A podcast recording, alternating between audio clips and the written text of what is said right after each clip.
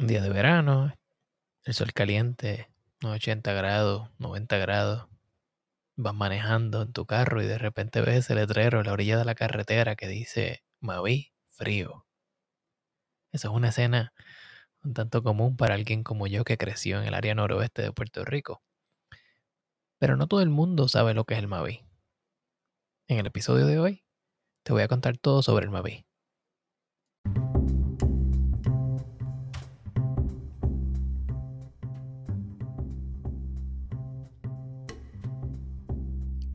Bienvenidos a The Food Engineer Podcast, un podcast dedicado a la exploración de alimentos y bebidas fermentadas. Yo soy tu anfitrión, Cristian Mercado.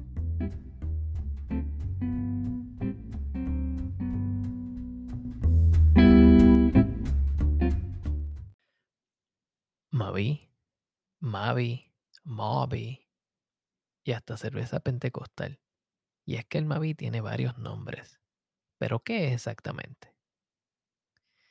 El Mavi es una bebida fermentada de un color cobre a color marrón, con un gusto dulce a semidulce, un bajo nivel de amargura y que forma una espuma la cual es un tanto estable. Al ser fermentado, el Mavi tiene alcohol, pero el nivel de alcohol es bastante variado, desde un nivel mínimo hasta un Mavi el cual puede llevar varias semanas en la nevera, el cual puede producir un efecto embriagante. El origen del Mavi no se sabe a ciencia cierta. Sin embargo, sabemos que es de origen amerindio, o sea, de los indios de las Américas, y que fue mencionado tan temprano como en el siglo XVI por los colonos en algunos escritos. En mi investigación logré conseguir libros donde mencionaba el Mavi como un sustituto barato o económico para la cerveza que en aquel momento era importada desde Europa. Y al Caribe no tener la materia prima, ni la tecnología, ni el clima para producir cerveza, el Mavi se convirtió en una bebida de preferencia. Inclusive existen libros los cuales llaman al Mavi champaña del Caribe o champaña a un precio mínimo. Podemos encontrar ejemplos del Mavi en muchos lugares. Existe el Mavi champán en el pueblo de Juana Díaz, en el sur de Puerto Rico. En Trinidad y Tobago existe un refresco no alcohólico llamado Moby Fizz y, otro llamado Caribbean Cool. Y en otras islas como en Martinica, Islas Vírgenes y hasta en Haití, existen ejemplos de bebidas hechas a base de Mavi. ¿Y, ¿Y, qué es ese elemento que une todas estas bebidas? Pues ese elemento es el árbol el cual produce la cáscara que se utiliza para hacer estas bebidas. Ese árbol que científicamente se llama colubrina elíptica, también se le llama bejuco indio o hasta árbol de Mavi. Es un arbusto de un tamaño mediano que puede llegar hasta algunas 4 pulgadas de grosor. A este árbol se le remueve la cáscara. Esa cáscara es secada y comercializada como tal. El Mavi tiene mucha similitud con lo que en algunos lugares se le llama root beer. Y es que es un producto de hervir ciertas cáscaras, cortezas o especias juntas en agua. Luego se le añade un azúcar y luego se le añade un pie o un cultivo madre para comenzar la fermentación. De esta manera es que se produce el Mavi hoy día. Comúnmente se hierve la cáscara del Mavi, la corteza del árbol, por unos 30 minutos en agua. Y al hacer eso se extraen ciertos compuestos los cuales traen amargura, ciertos gustos, pero que también contienen saponinas, los cuales son unos compuestos químicos que producen espuma al ser agitados en agua. Y esta es una de las características principales del Mavi. En mi investigación conseguí muy pocos artículos científicos al respecto. Pero es importante notar que para la década del 1980, en la Universidad de Puerto Rico en Mayagüez, los investigadores Horace Graham y Álvaro Montoya escribieron algunos cuatro artículos científicos acerca del Maví y de su producción. En uno de estos artículos, los investigadores trataron de describir cuál era la variedad microbiana en esta bebida. Y ellos fueron, compraron cuatro Mavis distintos y aislaron los microorganismos que encontraron en ellos.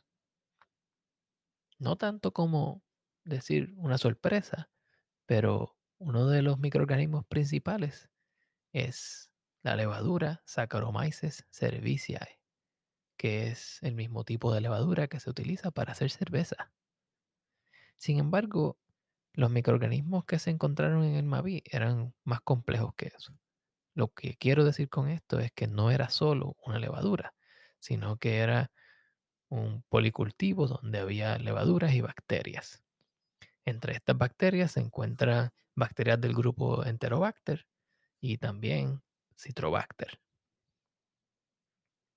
Los investigadores concluyeron que el sabor del Maví se debe a las interacciones de estos microorganismos y que la producción de alcohol se debe a Saccharomyces cerevisiae. Más allá de esto, existe muy poca información científica con respecto al Maví. Pero sí conseguí mucha información con respecto a cómo se hace el Maví. Existen variaciones de cómo hacerlo, pero en general el proceso es bastante lineal como el de la cerveza, con la excepción de que en el Maví no se tiene que extraer el azúcar siempre de un grano o algún farináceo, sino que se puede utilizar azúcar de caña. Para hacer el maví se emplea la cáscara del maví y agua. Algunas personas añaden especias como jengibre y anís estrellado y esto se hierve por algunos 20 a 30 minutos. Luego se separan los sólidos del líquido y se le añade el azúcar. Una vez el azúcar está disuelta, se deja enfriar un poco y se le añade un pie de maví o un cultivo madre que ya contiene estos microorganismos que van a fermentar nuestro maví. Se coloca en unos galones con unas tapas las cuales tienen boquetes para dejar el dióxido de carbono y los productos de la fermentación escapar y se pone al aire libre, o sea, afuera, por algunas 48 horas.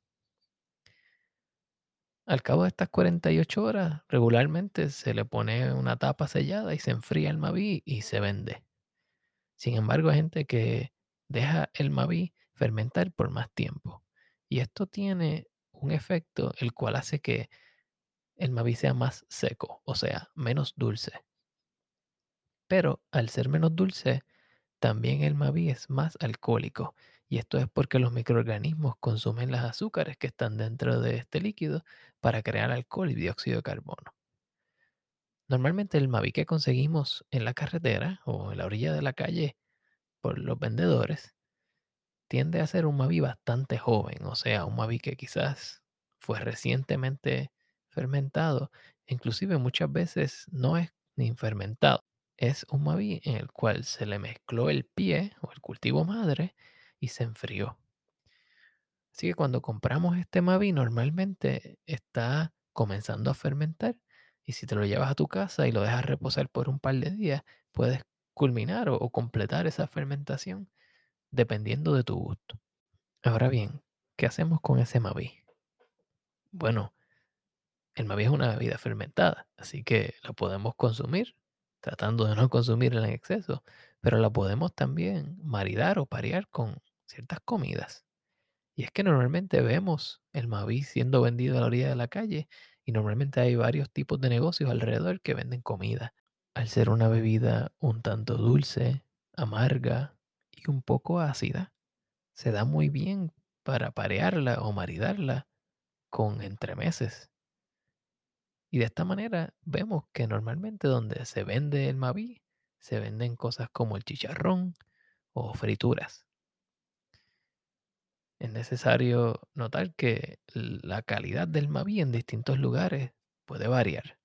Así que dos o tres vendedores distintos en un mismo lugar podrían tener Mavi de distintos niveles de dulzura, distintos niveles de amargura y distintos niveles de fermentación. Cuando vayas a parear el Mavi, asegúrate de buscar sabores los cuales puedan tanto amplificar las cosas que te gustan del Mavi o contrarrestar las cosas que no. Acuérdate también de lo que discutimos en el episodio sobre los vinos, y es que pareamos las comidas con las bebidas de acuerdo a su intensidad. El Mavi no es tan intenso, así que con platos más livianos, más ligeros, va muy bien. Vamos a repasar. Hablamos sobre lo que es el Mavi, de dónde viene, cómo se hace, cómo se fermenta y cómo lo podemos utilizar para parearlo con distintas comidas. Si tienes dudas, preguntas o comentarios, puedes conseguirme en las plataformas sociales principales como The Food Engineer Podcast. Puedes visitar mi página web, thefoodengineerpodcast.com, o me puedes escribir un mensaje de correo electrónico a thefoodengineerpodcast.gmail.com. Hasta luego.